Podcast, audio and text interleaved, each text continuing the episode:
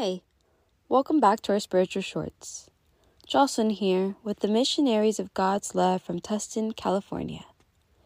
Today, let's discuss how we call on to God. Do you call only when you need something, or do you also call to thank Him for the current blessings in your life? There are a few individuals who only search and look to God during difficult situations, when there is no other solution but to await a miracle. That's probably when many of us look to Him. Yet we forget that there are miracles all around us. We have to take the time to not only ask for help, but to thank Him for the small stuff the food on our tables, the air in our lungs, and the love in our hearts. We have to find new ways to search for God and thank Him for the current blessings that others may not currently have. Find the time today to thank Him for something you're grateful for. Have a blessed and beautiful day.